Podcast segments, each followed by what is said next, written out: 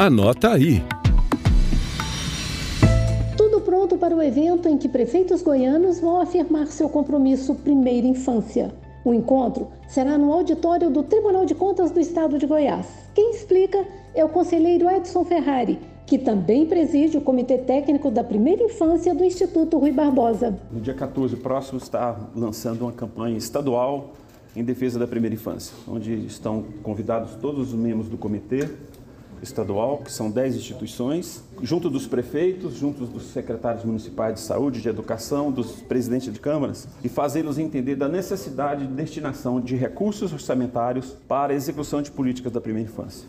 Numa conversa com jornalistas na presidência da Assembleia Legislativa, o conselheiro mostrou dados sobre a situação da primeira infância. A situação da primeira infância no Brasil e, por consequente, em Goiás, é grave. Nós temos alguns indicadores muito ruins, notadamente a vacinação contra pólio, que não passa de 65%, está patinando. A oferta de creche, que em Goiás não passa de 23% e deveria ser no mínimo de 50% já para 2024. Então, a sociedade, os órgãos de Estado precisam assumir essa responsabilidade, como diz o artigo 227 da Constituição, que é a obrigação de todos nós.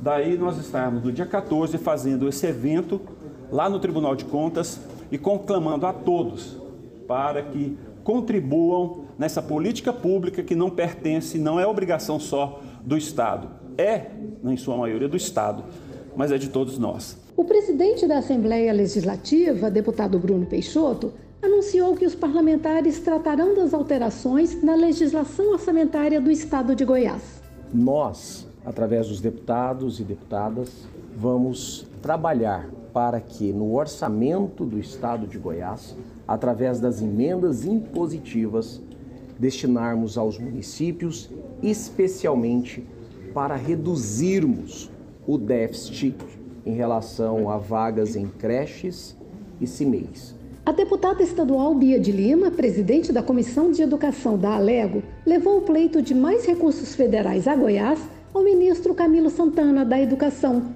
com quem se reuniu semana passada. Rádio TCE, uma emissora do Tribunal de Contas do Estado de Goiás.